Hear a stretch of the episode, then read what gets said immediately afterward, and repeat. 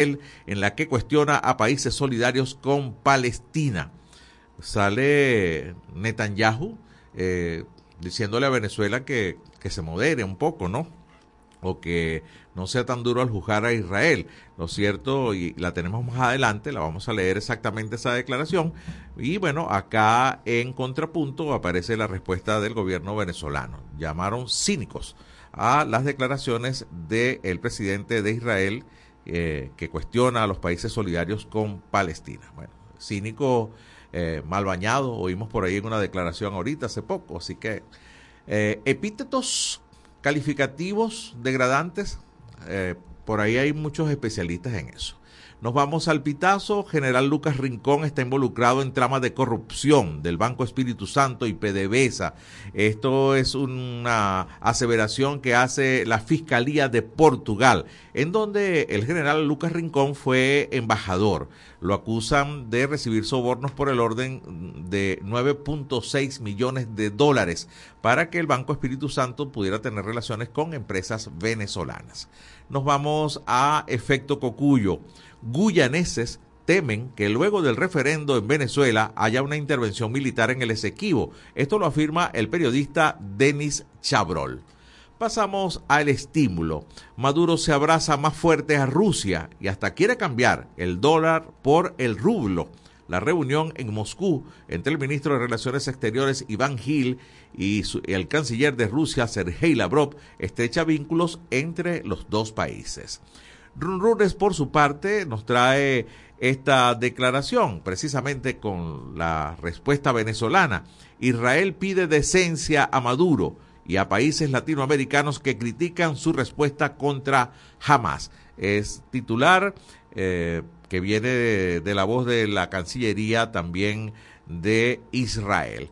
Pasamos inmediatamente a la página de El Tiempo y nos dicen que denuncian que casas hogares en el Táchira están sin alimentos para los abuelos y parece ser un lugar común en buena parte de las casas de abuelos en el país. Por su parte, versión final desde el estado Zulia nos trae este titular. Venezolano que atacaría con granada a la carabinera fue abatido. Evitó la deportación y estaba en libertad. Este venezolano de nombre, de nombre Jefferson Mesa gozaba de beneficio de libertad en Chile. Se lo habían dado por el arraigo de tener familiares en el país del sur. Bueno, y aunque no llegó a accionar la arma, eh, pues hubo este tipo de agresión contra esta funcionaria y bueno, fue abatido según nos eh, trae esta información versión final. Por su parte la Nación, dice el ministro de la Defensa, ya está en la frontera Vladimir Vladino López llegó al Aeropuerto Internacional de San Antonio del Táchira esta mañana. Eh, sostendrá una reunión con su homólogo Iván Velázquez para tratar temas de seguridad y defensa en el destacamento 212 de fronteras en territorio venezolano. El impulso, por su parte, trae declaraciones de Antonio Ecarri, Alianza del Lápiz rechaza someterse a la Corte Internacional de Justicia por el Esequibo y llama a votar el 3 de diciembre. Por otra parte, el carabobeño también nos trae este titular que tiene que ver con eh, la suavización de las sanciones. Chevron comenzó a suministrar combustible a PDVSA, es el titular de El Carabobeño. Por su parte, Correo del Caroní nos trae lo siguiente, el Observatorio Venezolano de Finanzas ah, dice Venezuela ha experimentado un deterioro en términos económicos y sociales con respecto al año 2022, un año 2022 que terminó como en crecimiento, se esperaba que sobre esa base el 2023 fuera diferente, pero bueno, ya tenemos estos resultados que nos ofrecen eh, los, integrantes del Observatorio Venezolano de Finanzas. Pasamos a la patilla. La OPS declara a Venezuela libre de sarampión. De hecho, hace algunos minutos en el programa Punto y Seguido escuchábamos declaraciones de el doctor Uníades Urbina y también de eh, la presidenta de la Sociedad de Infectología Venezolana y bueno, ojalá que esto sea cierto, que las cifras que se manejan sean las correctas y que seamos un país libre de sarampión. Hay que apostar a eso. También seguimos con el Nacional. Venezuela prepara un censo religioso para diseñar la radiografía espiritual. A ver qué dice el subtítulo de esto. Maduro ha aprobado un proyecto que contempla la creación de una universidad nacional interreligiosa para compartir sabiduría, la integración y la fuerza espiritual. Mundo UR titula lo siguiente, Fuerza Vecinal, a propósito de eh, la renuncia de Elías Sayed y de 18, 58 miembros más. La renuncia no es masiva, es lo que dice Fuerza Vecinal, es un número pequeño frente a la representación nacional. Esa es la respuesta de Fuerza Vecinal. Crónica 1 nos trae eh, noticias deportivas que están en el tapete bueno, Ronald Acuña fue elegido de manera unánime como el mejor jugador de las grandes ligas en la Liga Nacional para esta temporada 2023 y se une a Miguel Cabrera y a José Altuve, que han sido los dos venezolanos que anteriormente recibieron esta distinción. Quizás eh, uno de los uh, puntos especiales de este MVP para Ronald Acuña Jr. es que fue de manera unánime, así como lo fue también para el jugador más valioso de la Liga Americana, que fue Sotei Otani. Ambos de manera unánime. Pasamos a la página de Globovisión. El 6CPC activa una página web para verificar la legalidad de los teléfonos celulares.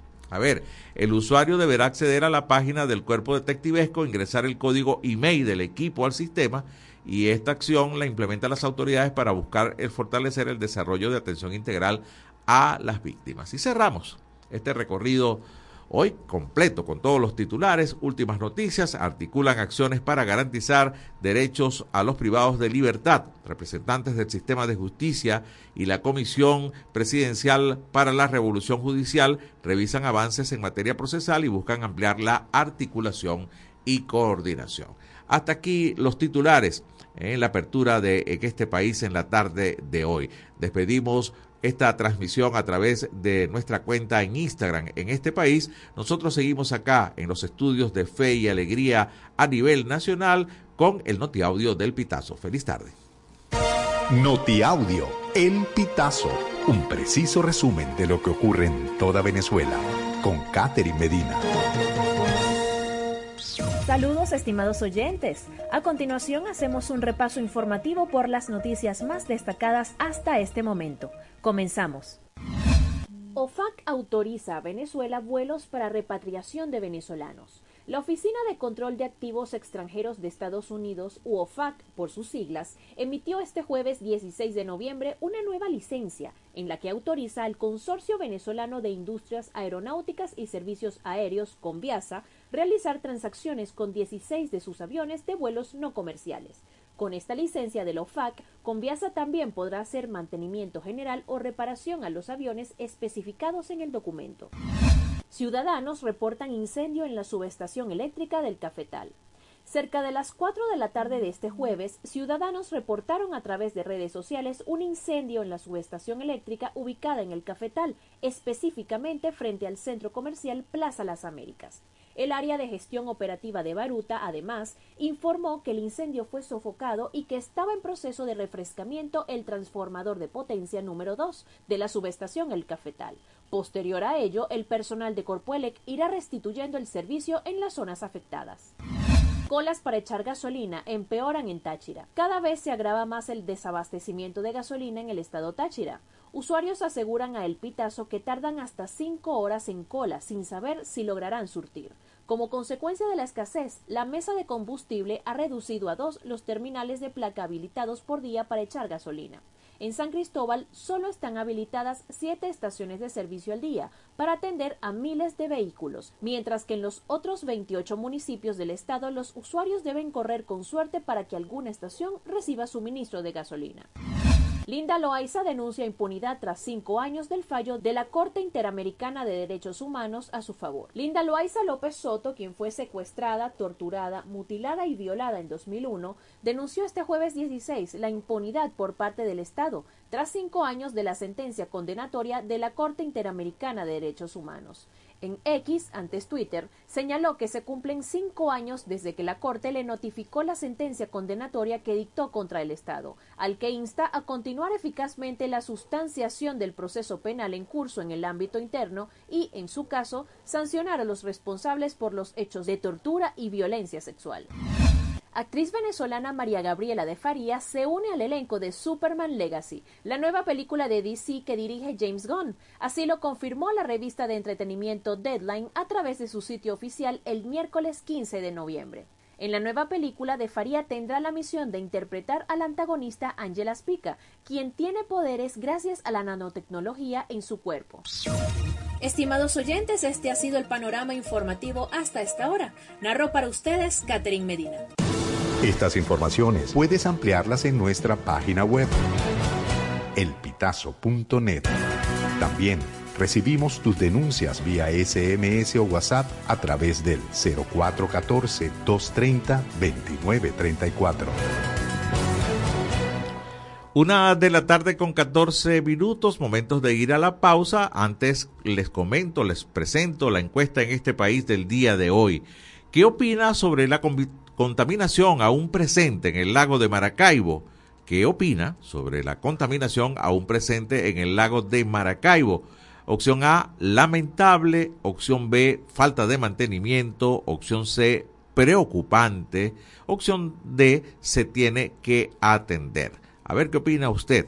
Envíenos un mensaje de texto o también vía WhatsApp al 0424 552 6638. Vamos a la pausa Seguimos con más de En este país. Ya regresamos con En este país por la Red Nacional de Radio Fe y Alegría.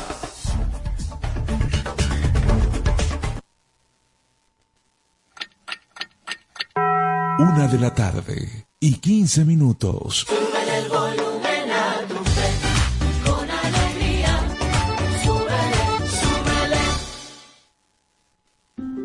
Las organizaciones humanitarias en Venezuela estamos para asistir a quienes más lo necesitan. El trabajo humanitario se basa en los principios de humanidad, imparcialidad, neutralidad e independencia. La ayuda humanitaria es gratuita. En ningún momento solicitamos dinero, favores o privilegios a cambio de entregar la ayuda humanitaria. Nuestra prioridad es aliviar y prevenir el sufrimiento humano donde se encuentre y sin discriminación por su género, edad, raza o nacionalidad. Un mensaje del equipo humanitario país.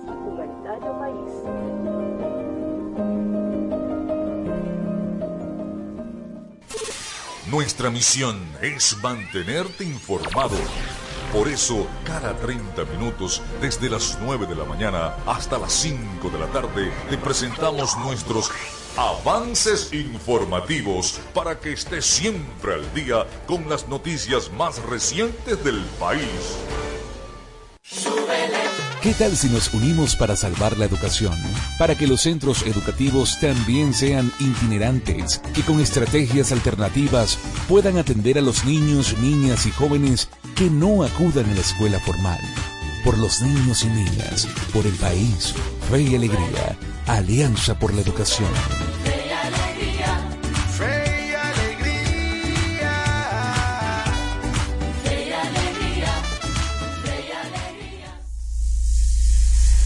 Descárgate nuestra aplicación Radio Fe y Alegría Noticias, disponible para iPhone y Android. Seguimos con En este país por la Red Nacional de Radio Fe y Alegría.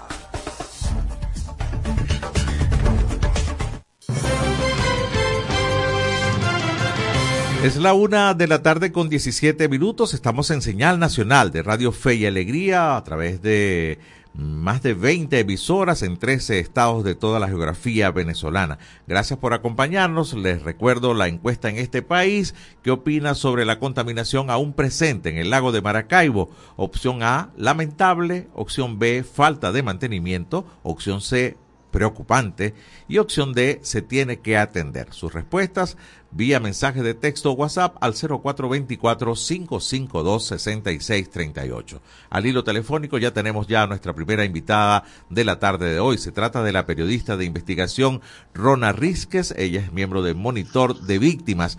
Rona, muy buenas tardes. La saluda José Cheo Noguera. Gracias por atendernos. Hola, buenas tardes. Gracias a ustedes por la invitación. Eh, al contrario, gracias a ti por, por estar ahí presente.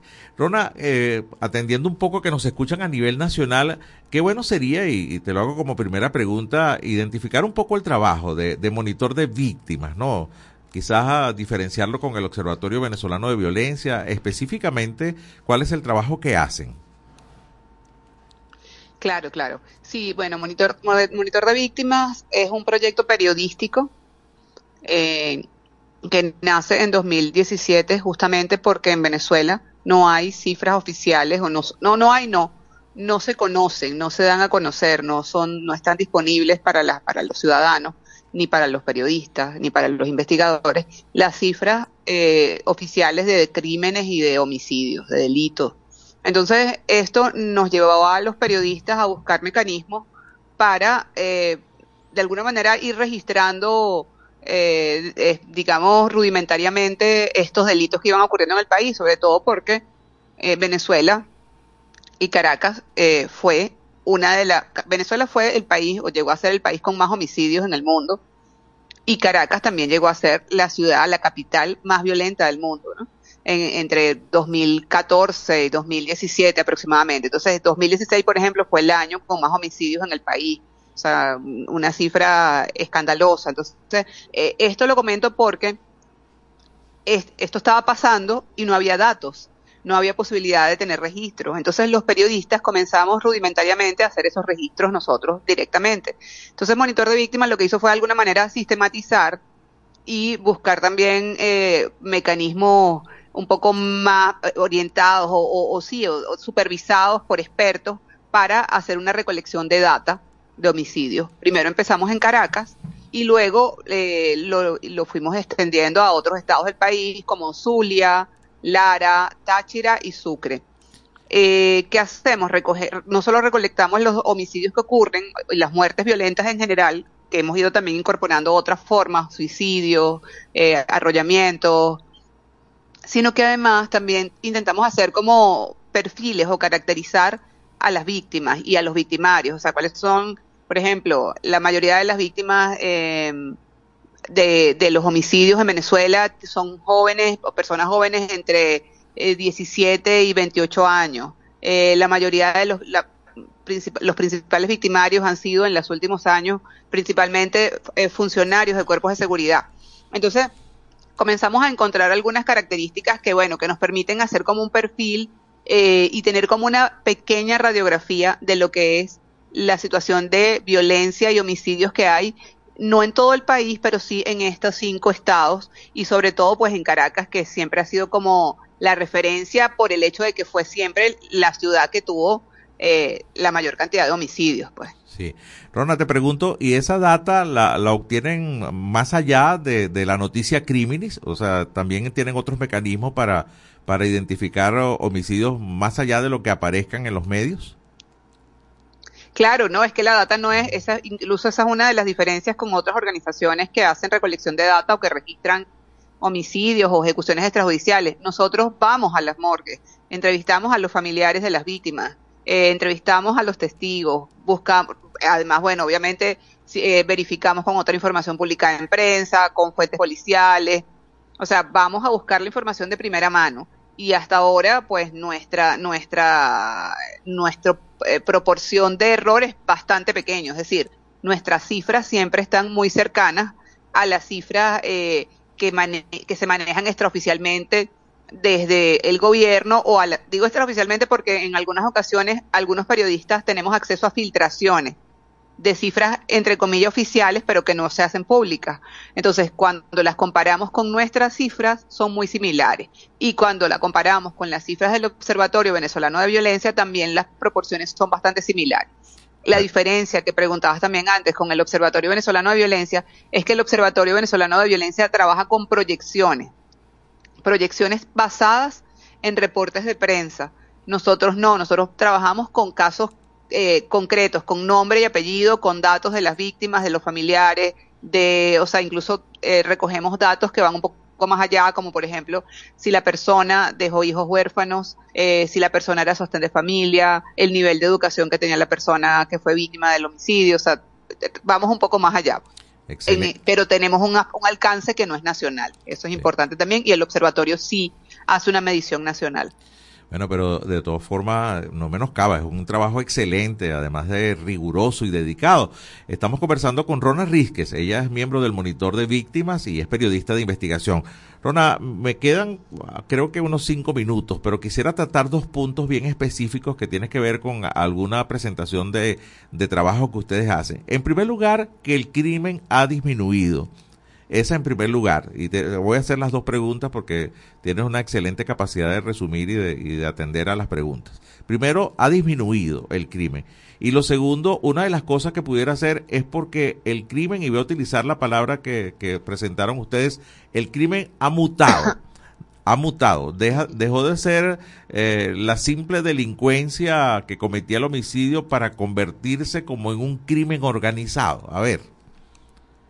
Sí, hay, hay varias cosas allí y vamos a ver si alcanzamos a todas. Mm. Una, eh, eso, efectivamente, ha habido una mutación del crimen ya desde hace ya un tiempo, no, no, no estaba, estaba cambiando y empezamos a ver lo que llamamos megabandas, ¿no? O sea, ya no eran las bandas pequeñas que operaban antes y que se dedicaban al delito común, las megabandas en algún momento se dedicaban, sí, al robo de vehículos, secuestros, este, robos en general y podían matar personas en, esos, en esas acciones. Pero luego estas megabandas también evolucionaron, entre comillas, o, desde el, desde el, punto de vista delictivo, y se convirtieron en organizaciones de crimen o en grupos de crimen organizado, y que se, que se dedican a delitos eh, también transnacionales y de crimen organizado. Y entonces estos grupos, eh, por ejemplo, se han ubicado principalmente en ciertas localidades y zonas fronterizas donde eh, pueden se, se ocupan del narcotráfico, el tráfico de migrantes, la trata de mujeres para explotación sexual, el, la, minería ilegal, el contrabando, son algunas de las actividades que están a las que se están dedicando estos grupos. Entonces, ¿qué pasa? Esto de alguna manera cambió la dinámica de violencia y la dinámica criminal en las zonas urbanas. Luego a eso se suma la gran migración de venezolanos, más de 7 millones de venezolanos han salido del país en los últimos años y eso obviamente también tiene un impacto en todas las dinámicas de violencia, Luego, a eso se suma la emergencia humanitaria compleja que ha vivido Venezuela, la crisis económica y social que ha vivido Venezuela, donde, bueno, simplemente aquí no había ni qué robar ni a quién robar. Entonces, dejamos de, dejó de ser, entre comillas, dejamos de ser dejó de ser un negocio. Sí, dejó de ser un negocio para los delincuentes secuestrar o robar o robar un banco o robar un carro o robar un celular, o sea, ya no era eh, una, una actividad que les generara ninguna renta eh, significativa. Entonces cambiaron también y por eso se dedicaron a otras cosas. Y eh, luego, pues obviamente hay otros factores que también hay que, hay que considerar. Pues aquí se aplicó una política, porque pues no hay, no sé, no le encuentro otro nombre, una política de exterminio que eh, entre 2015 y 2019, 2020, dejó más de 20.000 personas eh, asesinadas en presuntas ejecuciones extrajudiciales, o sea, a manos de cuerpos de seguridad. Entonces, esta política que, comenzó con la OLP y que luego se extendió con la FAE, pues también eh, mató a mucha gente y pues ahí también habría que ver cómo esto pudo haber incidido en, primero, eso, eso primero el impacto fue que aumentó los homicidios a manos de cuerpos de seguridad, o sea, hubo un momento en que mataba más la policía que los delincuentes en Venezuela debido a estos operativos. Y luego eso es posible que tenga también un impacto o que esté teniendo un impacto en la reducción de, la violencia que hemos visto en los últimos años. Lo interesante al final de esto es que todas estas características que hemos visto, incluida la pandemia que también eh, tuvo algo que ver con esta reducción de la violencia y de los crímenes, pues no obedecen a una política de seguridad del Estado. Entonces creo que eso es un elemento importante. O sea, son cosas casuales que se juntaron o cosas que fueron pasando o, violaciones de derechos humanos como las ejecuciones, que bueno, que, que, forman parte de las políticas de mano dura y que no obedecen a una política seria de seguridad orientada a eh, dar opciones a los jóvenes, a, apoyar a la sociedad en otro tipo de actividades, o sea, entonces creo que eso es un elemento importante. Sin embargo, y a pesar de todo esto, estamos conversando con la periodista Rona Rizquez, eh, las cifras siguen estando altas, ¿no? A pesar de que ha habido una, disminución importante eh, eh, en, ese ranking de, homicidios por, por, por habitantes, sigue Venezuela estando en un promedio alto. Sí, se calcula que la reducción ha sido como de 60% en los homicidios, pero aún así las cifras actuales siguen siendo, eh, están en un rango que no es normal, o sea, están en un rango que están por encima de lo normal, de lo normal entre comillas, o sea, digo normal por usar una expresión que a lo mejor no es la más adecuada, o sea, pero digamos, están en un rango que no es, eh, que, que, no se corresponde con, con, lo, con, con, con lo mínimo aceptado, por llamarlo de alguna forma, ¿no? Sí, sí, sí, evidentemente, es una estadística muy, muy odiosa de manejar, ¿no? Muy, muy, muy difícil de comentar. Sí. Sí. Bueno, eh... sí, sí, porque es una estadística que sigue siendo muy, o sea, fuerte, o sea, sigue, sigue estando en unos niveles altos.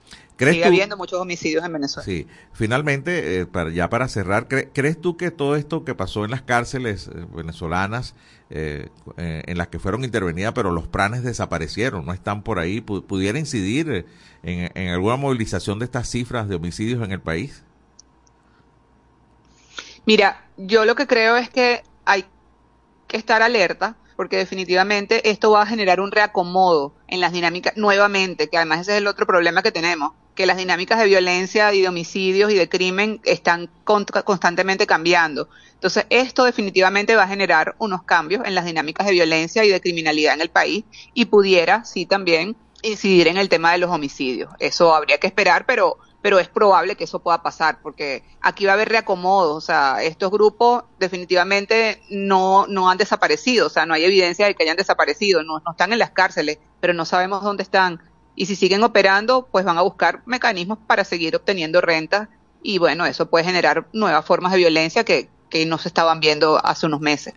Que ojalá nos Ojo, eso hay que esperar igual, pues no, no quiero que como una Sí, no, que ojalá nos equivoquemos, que, que, que, que, nuestra visión no sea la correcta. Ronald, le, le, agradezco muchísimo este contacto en nombre de todos nuestros oyentes. La periodista Rona Rizquez, periodista de investigación y miembro del Monitor de Víctimas. Gracias por, por estar esta tarde con nosotros. Gracias a ustedes por la invitación. Bueno, nos vamos mm, ya inmediatamente al corte a esta hora, una con 29 minutos de la tarde, así que ya regresamos. Ya regresamos con En este país por la Red Nacional de Radio Fe y Alegría.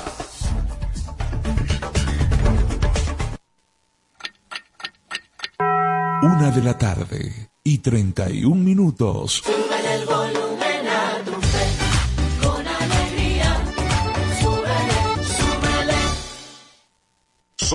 Somos Radio Fe y Alegría Noticias.com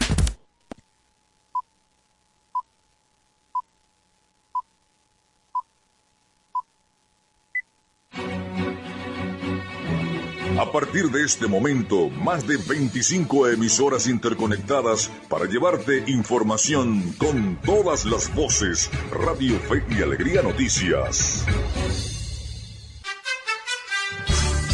Avance informativo. Avance informativo. Hola, ¿qué tal? Feliz tarde para todos. Sean bienvenidos al presente avance informativo de Radio Fe y Alegría Noticias. Comenzamos. INAME prevé precipitaciones en la tarde y noche en varias zonas del país este viernes. El Instituto Nacional de Meteorología e Hidrología pronosticó para este viernes la probabilidad de que se registren precipitaciones con mayor seguridad en horas de la tarde y la noche. Para después del mediodía se estima que haya precipitaciones o chubascos con descargas eléctricas en Bolívar, Delta Amacuro, Noriente, Miranda, La Guaira, Distrito Capital, Carabobo, Aragua, norte de Guárico, Cojedes, Llanos Occidentales, Falcón, Zulia y los Andes.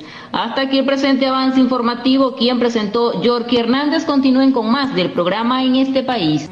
Contamos con periodistas en toda Venezuela para llevarles la información en vivo y en caliente. Red Nacional de Radio Fe y Alegría, con todas las voces. Seguimos con En este país por la Red Nacional de Radio Fe y Alegría.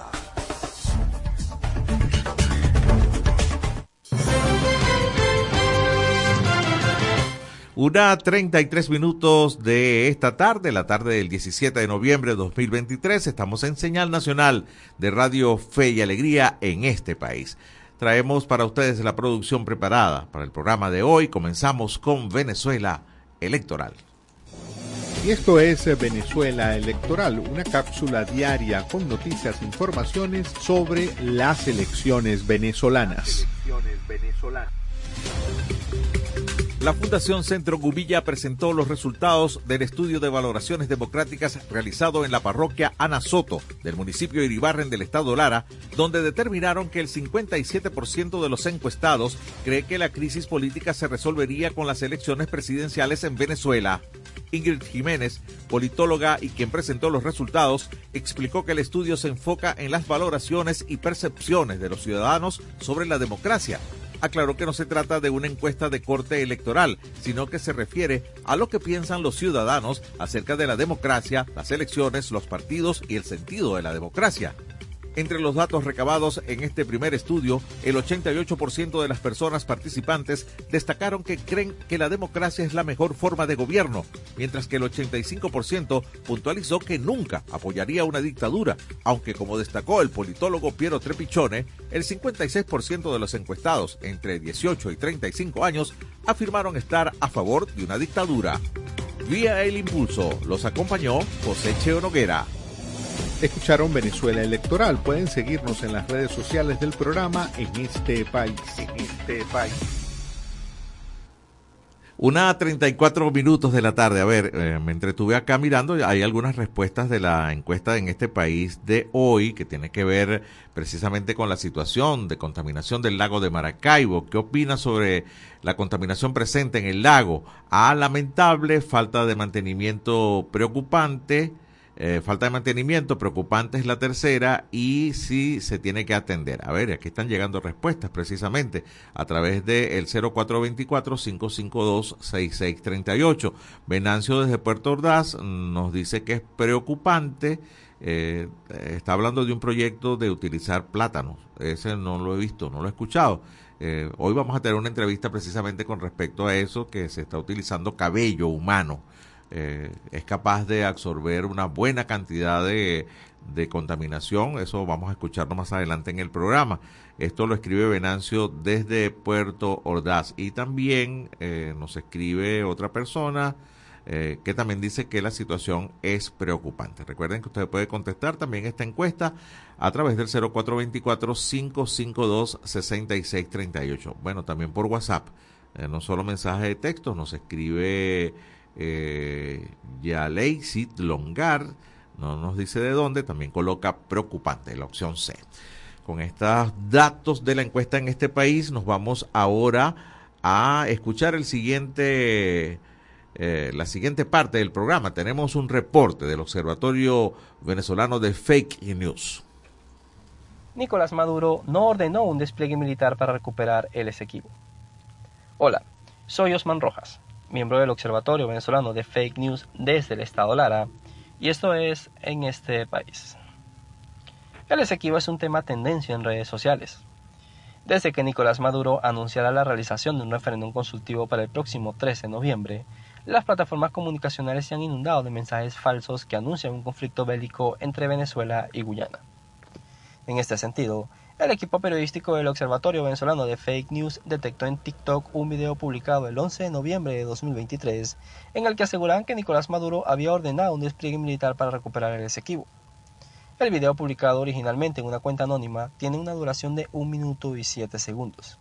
En el material se menciona que la comunidad internacional ya conoce las intenciones del mandatario venezolano. El equipo del Observatorio Venezolano de Fake News revisó detalladamente esta información y determinó que su contenido es falso. En primer lugar, es importante mencionar que aunque diariamente los voceros gubernamentales dicen que harán todo lo posible por hacer valer la soberanía venezolana, la verdad es que ni el presidente Nicolás Maduro ni algún alto funcionario ha ordenado o pedido un despliegue militar sobre Guyana. Hasta ahora, la única medida anunciada por el gobierno venezolano es la realización de un referéndum consultivo, pero ninguna de las preguntas que se hacen en la consulta tiene relación con algún despliegue militar. Es importante mencionar que este no es el primer mensaje desinformativo que circula en redes sociales relacionados con el Esequibo o con algún posible conflicto militar entre las dos naciones de Sudamérica. El 7 de noviembre de 2023 en la plataforma X, antiguo Twitter, se publicó un mensaje en el que se decía que Guyana había dado autorización a los Estados Unidos para la construcción de una base militar en el Esequibo. Esta información también fue revisada y desmentida por nuestro equipo periodístico. De acuerdo con los datos recopilados por el Observatorio Venezolano de Fake News, en los últimos siete días han sido detectados hasta tres mensajes falsos relacionados con el Esequibo y Venezuela. La mayoría de estos mensajes han sido viralizados en WhatsApp, pero se originan en plataformas como X o TikTok. Ante las evidencias ya expuestas, el equipo periodístico del Observatorio Venezolano de Fake News califica como falsa la información compartida en redes sociales, en la que aseguran que Nicolás Maduro ordenó un despliegue militar para recuperar el Esequibo. Al 16 de noviembre de 2023, la única medida adoptada por el mandatario nacional es la realización de un referéndum consultivo fijado para el 3 de diciembre. Soy Osman Rojas y desde el Observatorio Venezolano de Fake News hacemos un llamado a las personas para que verifiquen la información que reciben por redes sociales antes de compartirla. Al ser el Esequibo un tema tendencia, los mensajes falsos pululan con bastante frecuencia, por lo que se hace necesario filtrar correctamente la información para evitar generar angustia y desesperación. Si quieres conocer esta y otras informaciones, visita nuestra página web www.fakenewsvenezuela.org o nuestras redes sociales arroba observatoriofn. Gracias a Osman Rojas por uh, este reporte desde el Observatorio Venezolano de Fake News. A ver, ayer eh, con, me conseguí este, este Twitter o, o, este escrito en la cuenta de la plataforma X de Rubén Pérez, ¿no? A propósito de todo lo que pasó ayer en Venezuela. A ver, María Gabriela de Farías en una película de Superman. Joaquina Lazo y otros músicos venezolanos ganaron Grammy. La Vino Tinto con un empate con oportunidad de llegar al Mundial. Y una Miss Venezuela que está despuntando en el Miss Universo. Y aparte de eso, Ronald Acuña Jr. fue elegido como el mejor pelotero de las grandes ligas en la Liga Nacional, el MVP. Venezuela fue tendencia, no por noticias malas. Y la palabra Venezuelan, pues se vio ayer en muchas cuentas de X por cosas buenas. Y la parte deportiva, precisamente de estas cosas buenas, se las dejamos a Miguel Valladares en la movida deportiva. En este país presentamos La Movida Deportiva con Miguel Valladares. Un gran saludo amigos del deporte, es un gusto vivir la previa del fin de semana todos juntos en la grada de En este país.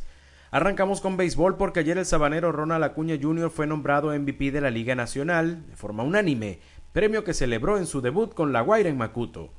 Acuña Jr. coronó una temporada fantástica en el que logró el primer 40-70, 40 cuadrangulares, 70 bases robadas en la historia. También batió para 337, escoltando al campeón bate Luis Arraez. Es el tercer venezolano en ganar este premio luego de José Altuve y Miguel Cabrera. Seguimos con béisbol venezolano y quién más si no es con Ronald Acuña Jr. porque anoche debutó en la victoria de los tiburones 11 carreras por 4 frente a los Tigres en un repleto estadio de Macuto.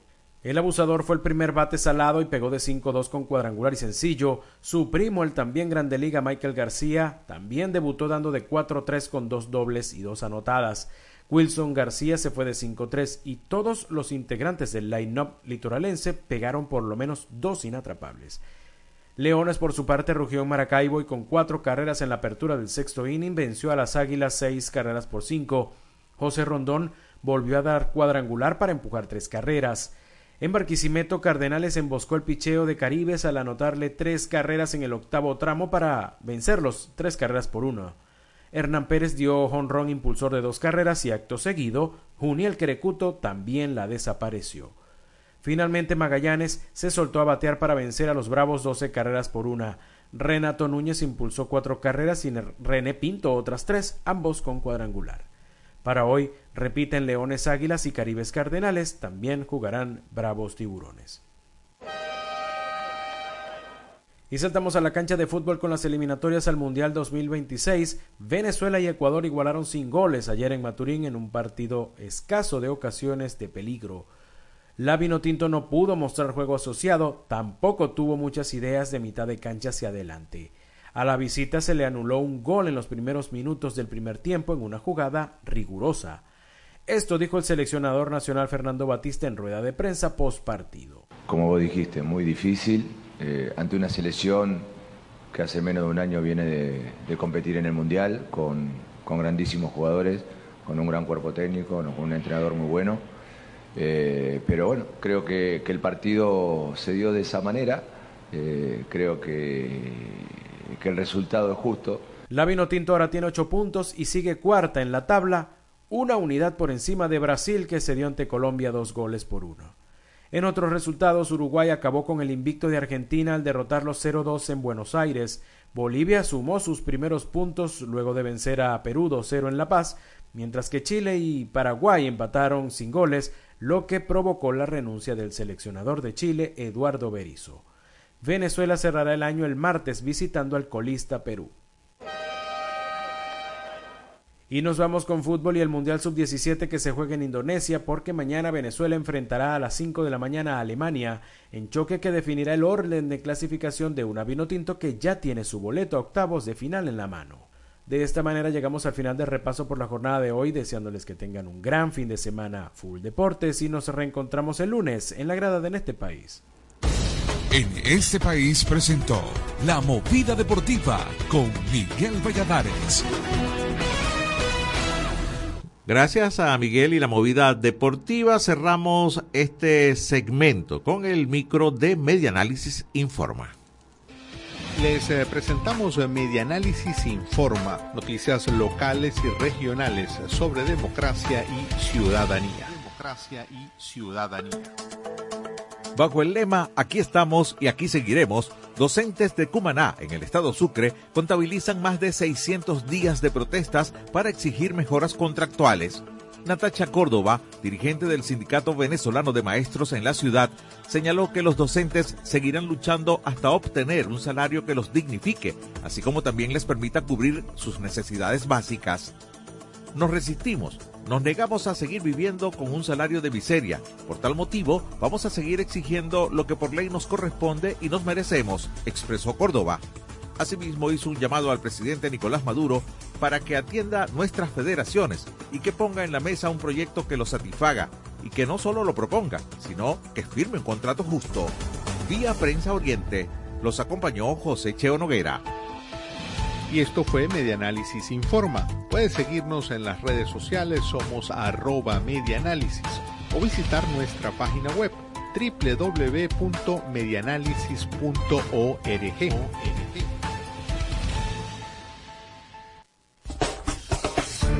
Ya regresamos con En este país por la Red Nacional de Radio Fe y Alegría.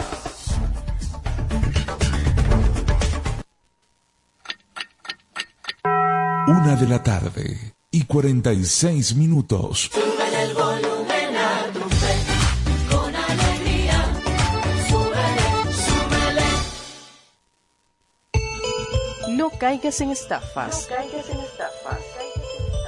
Fe y Alegría no está llamando a su audiencia para solicitar información confidencial. Si recibes alguna llamada donde te pidan verificar datos personales para participar o continuar en los grupos informativos de Fe y Alegría, rechaza la llamada. Rechaza la llamada. Es falso. Evita responder o enviar mensajes a este número y bloquealo de inmediato. No caigas en estafas. Un mensaje de Radio Fe y Alegría.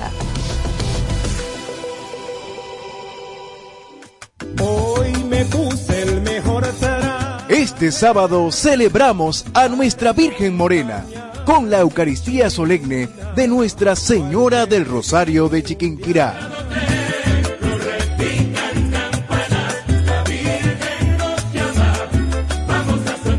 Este 18 de noviembre vive con nosotros la transmisión especial de la solemnidad de Nuestra Señora del Rosario de Chiquinquirá desde la plazoleta de la Basílica a partir de las 4 y 30 de la tarde. Por Radio Fe y Alegría. Lágrimas del alma brotan de Descárgate nuestra aplicación Radio Fe y Alegría Noticias, disponible para iPhone y Android.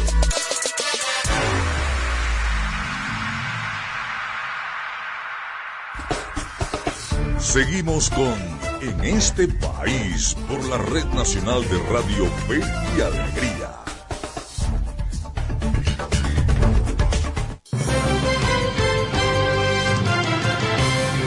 Una de la tarde con 48 minutos. Seguimos en este país en transmisión en señal nacional de Radio Fe y Alegría en tres estados de Venezuela.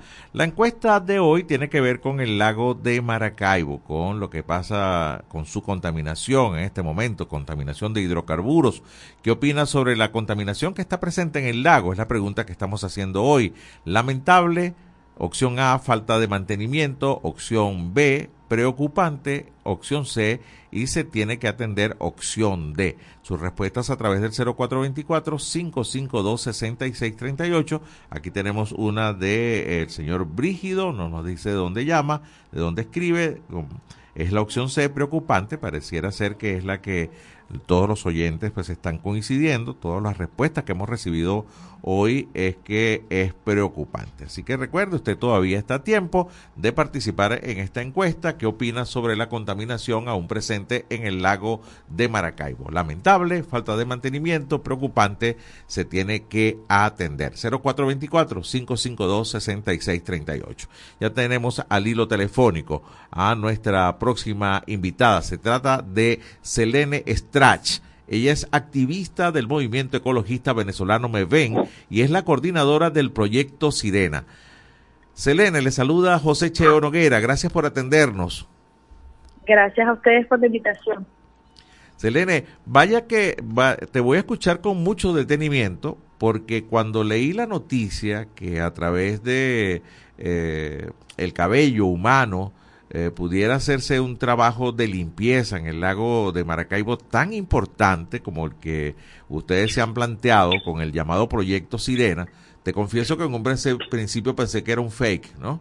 Pero, pero qué interesante esto del proyecto Sirena y nos encanta que nos puedas atender para que nos expliques, a ver cómo es que llegan a esto y, y sobre todo cómo, cómo les está yendo ahora con el hecho de que hay más de 700 peluquerías que están activadas, aliadas en este proceso. Cuéntanos. Bueno, mm, como somos de un movimiento ecologista, tenemos ya tiempo preocupados por el lago de Maracaibo, haciendo distintas actividades y buscando alternativas también, otras cosas con las que aportar, con las que ayudar a mejorar las condiciones del lago. Y nos encontramos a estas personas, eh, son una organización internacional que se llama MOD, ellos están en 33 países ahorita, y vimos su experiencia, principalmente un video de unos compañeros en Chile que venían desarrollándolo, haciendo los dispositivos, nos sorprendió muchísimo, así como cualquiera que lo ve por primera vez, y decidimos eh, investigar, ponernos en contacto con ellos, y nos vinieron asesorando, y nos explicaron todo el proceso que venían desarrollando, y nos dimos cuenta que era bastante sencillo y que nosotros lo podíamos replicar aquí en Venezuela, eh, y bueno, fue lo que empezamos a hacer nació Proyecto Sirena el 29 de agosto, hace muy poco, la verdad, tiene apenas dos meses, y eh, nosotros nos, nos planteamos poder tener como objetivo 100 peluquerías en Maracaibo en un año para empezar a desarrollar el proyecto, ver cómo funciona y bueno, poco a poco poder ir creciendo para que nuestro aporte pudiera ser mayor. Eh, la sorpresa que nos hemos llevado es que ha sido muy viral todo lo que estamos haciendo, mucha gente se ha sumado. Eh, de esa de ese año, 100 peluquerías, ya en dos meses llevamos 725. Eh, eso es, bueno, mucho más eh, de lo que esperábamos, siete veces más. Y mm, nos parece maravilloso. Habla un poco de, de, de lo que Venezuela quiere hoy, lo que estamos haciendo, eh, de las de las ganas de participar de, de muchas personas. Así que, bueno, eso ha logrado acelerar todo. Eh, eso implica que recogemos mucho más cabello del que esperábamos, que vamos a poder hacer más dispositivos. Nosotros en este momento estamos haciendo pruebas en el laboratorio. Bueno, ya estamos a punto de, de terminarlas con el laboratorio de la Universidad de Zulia eh, para comprobar todas las pruebas necesarias para poder meter los dispositivos al lago, eh, cómo flotan, cuánta absorción tienen, comprobar todos esos estudios que ya han hecho fuera, eh, crear un dispositivo ideal, el tamaño que vamos a utilizar, para que cuando hagamos la producción masiva ya sea con un dispositivo idóneo, eh, con, bueno, co- qué tanto, con qué tanta presión meter el cabello, ¿no?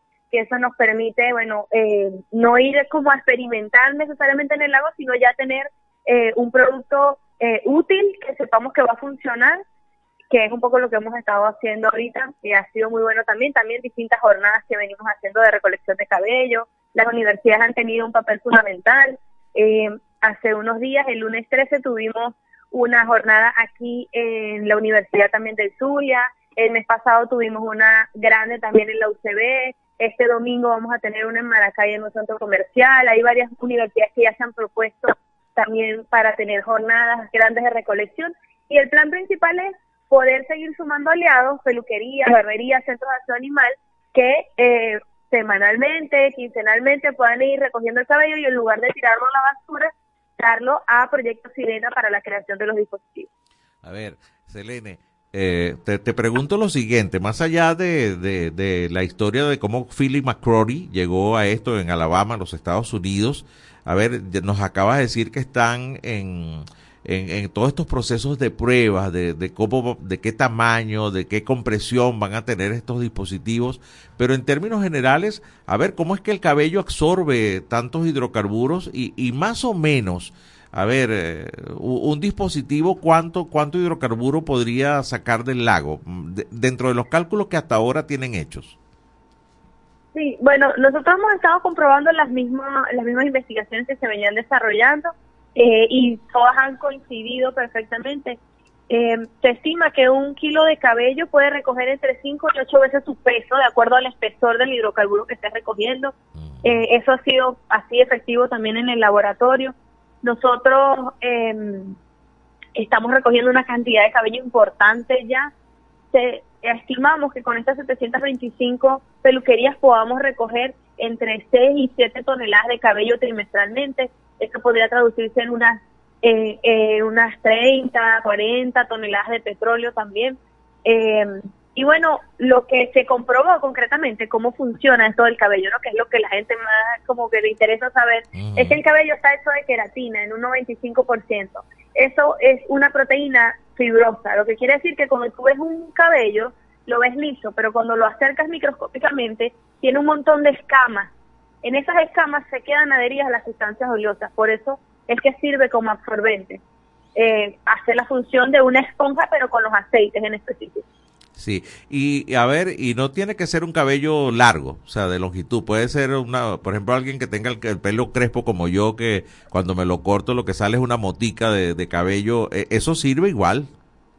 Sí, no hay ninguna discriminación con el cabello en realidad. Puede ser cualquier cabello, no importa si está tratado, no importa el tamaño, eh, no importa el color, si ha sido teñido, alisado, ninguna de esas cosas eh, es importante. Y eh, de acuerdo al dispositivo que realizamos, es que cambia el cabello que utilizamos. Hay, uno, hay dos tipos de dispositivos, los booms o las barreras, que es lo que más estamos usando, porque principalmente se utilizan en el agua. Eh, y bueno, con, junto con unas eh, boyas se pone a flotar, rodean las manchas y las absorben. Y eh, hay otro tipo de dispositivo también que son las alfombras, que esperamos el año que viene poder empezar a hacerlas también. Eh, esa requiere una máquina que aplana y teje eh, el cabello y ese cabello es un poco más largo, a partir de 10, 15 centímetros, eh, para tejerse en la, en la alfombra. Y, eh, es reusable. Lo que hemos hecho en la recolección. Uh -huh. No, que disculpa, ¿es reusable? ¿Son reusables esos dispositivos? Pueden llegar a serlo. Mm. Principalmente las alfombras se exprimen y se pueden utilizar varias veces. Eh, cada vez obviamente va perdiendo la capacidad de absorber porque está llena eh, con, con, lo que ya has recogido anteriormente. Claro. Y nosotros estamos abriendo una experiencia que, se, que de una bacteria que se desarrolla en Brasil, que ya la han probado en Chile también los compañeros allá, que logra eh, eh, eh, procesar el petróleo y convertirlo en una biomasa que queda separada de los dispositivos. Entonces los dispositivos pueden volver a utilizarse después de procesar el petróleo así. esa es una experiencia que queremos empezar a probar aquí. También igual hay varias universidades y empresas privadas sumándose aquí que vienen desarrollando distintos estudios de microbiología. Entonces seguramente eh, a lo que más vamos a incidir es a bacterias propias, autóctonas, para que puedan tener mayor resistencia, a, toma, a usar procesos como la bioremediación, que implica tomar bacterias del mismo petróleo eh, que la descompondrían en muchísimos años y eh, multiplicarlas, acelerar su trabajo para que ellas puedan descomponer el petróleo mucho más rápido. eh, como de los procesos ya comprobados en el mundo eh, más efectivos y más sostenibles. Qué bien, Selene. Lamentablemente se me agotó el tiempo. Quiero aplaudir la iniciativa, la innovación y sobre todo la preocupación que tienen ustedes por, por el lago de Maracaibo. Bueno, todos los venezolanos tenemos que sentir la preocupación aunque no estemos en el estado Zulia. Así que bueno, les auguramos muchos éxitos. Por acá tienen una ventana siempre abierta en este país, en señal nacional de fe y alegría. Estamos en 13 estados a, través de más de 20 emito- emisoras en señal simultánea. Así que tienes esta ventana abierta para ah, mostrarnos más adelante los avances del proyecto Sirena. Así que gracias por atendernos, Selene. Gracias a ustedes, muchas gracias. Bueno, qué interesante, ¿no? Más allá de cuánto cabello se puede perder en las barberías, ¿no? Que se puede recuperar, ¿no? Un kilo de cabello puede recuperar, absorber hasta siete veces, hasta siete kilos de, o cinco kilos, fue que dijo, no, siete, entre siete y cinco kilos de, de hidrocarburos eh, que están contaminando. Qué bien, ¿no? Toca despedir el programa de hoy. La invitación cordial para la edición nocturna de En este país a través de la señal nacional de Fe y Alegría. Este equipo se despide hasta el próximo lunes, deseándoles a todos un feliz fin de semana y también feliz tarde. Este país, mi país, tu país. Así culmina por el día de hoy en este país, un programa conducido por Andrés Cañizales junto a Miguel Valladares, acompañados por los periodistas y comunicadores de Radio Fe y Alegría, Red Nacional. Hacemos periodismo comprometido con la democracia.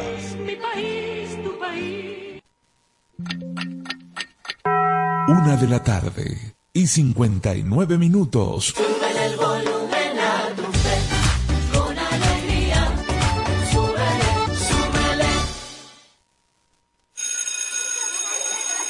En casa seguimos aprendiendo. La educación no termina en la escuela.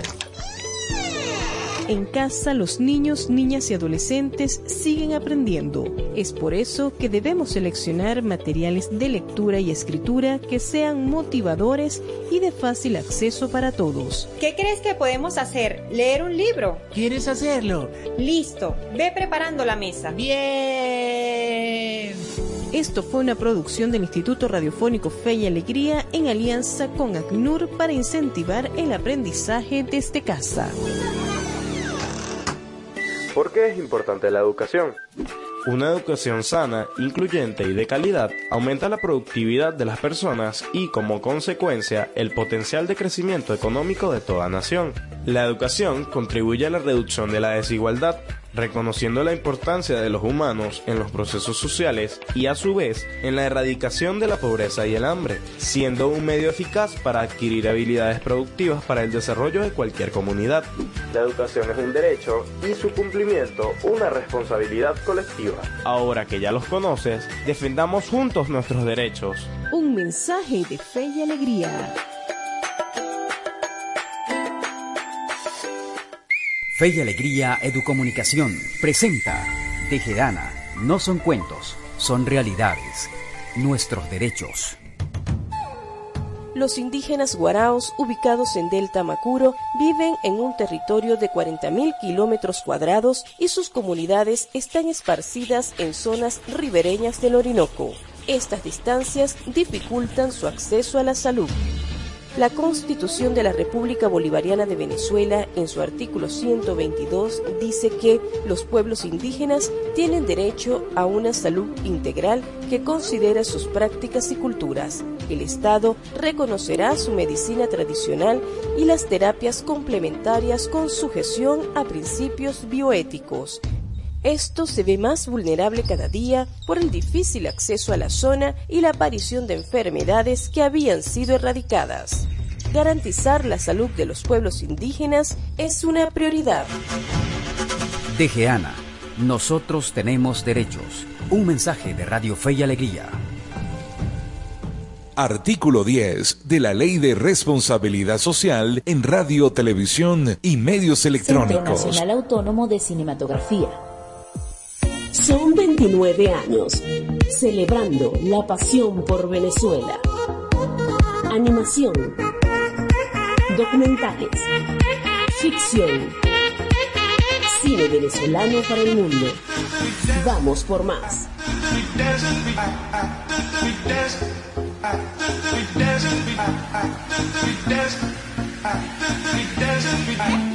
Espacio Publicitario.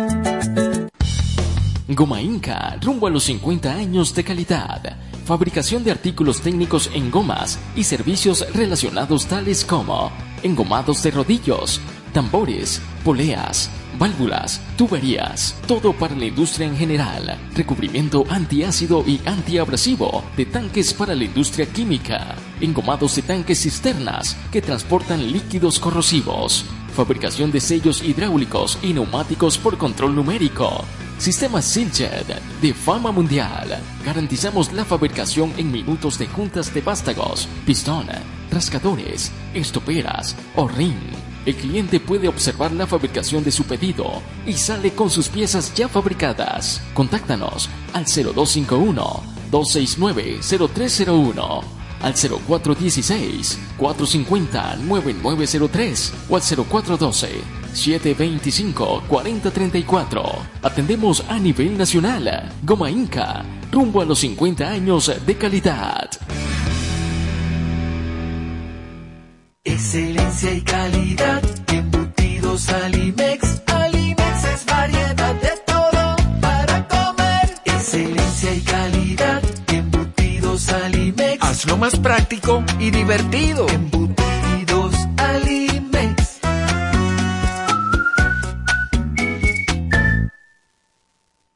Encuentra la montura que más se adapte a tu estilo y disfruta el contraste de colores con cristales de tecnología avanzada. Disponibles en Óptica Evelyn. Lentes multifocales, digitales, correctivos, visión sencilla, lentes de contacto y de sol. En los mejores materiales a un superprecio. Te ofrecemos también consulta oftalmológica. Óptica Evelyn. Carrera 19 entre calles 43 y 44. Teléfono 0412-510-9993. Síguenos arroba óptica.evelyn. Porque nuestro color favorito es verde bien. Fin del espacio publicitario. Me compré este celular y según y que tiene inteligencia artificial y se llama Siri. Voy a echarle que era Siri. Oye Siri, ¿qué hago con mi vida?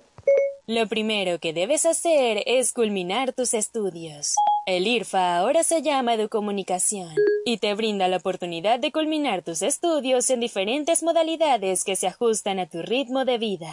Síguenos en arroba sin salón FIA. ¿Puedo ayudarte en algo más? Chamo, esto no lo sabía yo. Gracias Siri. Apúrate. Voy corriendo de una Siri. Fe y alegría de comunicación.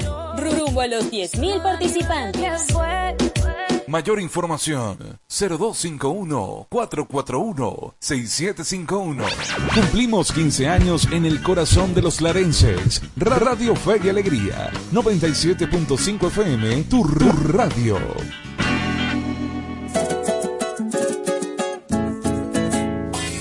A continuación, programa recreativo. Todos sus elementos son tipo A, que pueden ser escuchados por niños, niñas y adolescentes, sin la supervisión de sus madres, padres, representantes o responsables. Una producción de Radio Fe y Alegría. Gloria cantan los. Co- Como todos los años, la, la Navidad se vive con fe y alegría.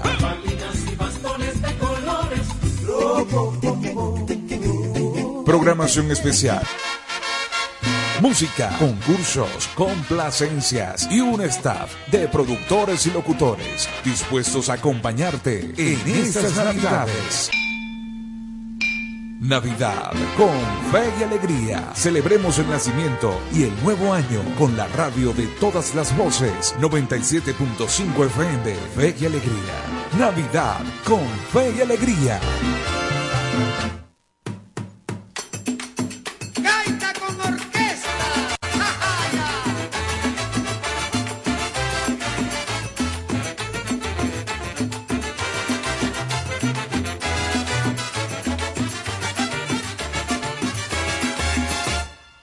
La tradición, ya no es solo regional, la que agrupación de carácter nacional.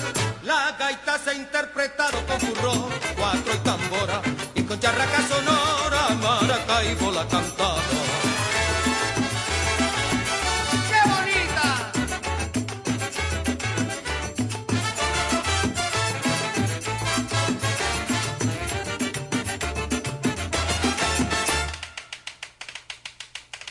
Viene la gaita, gaita con ellos, nacida en el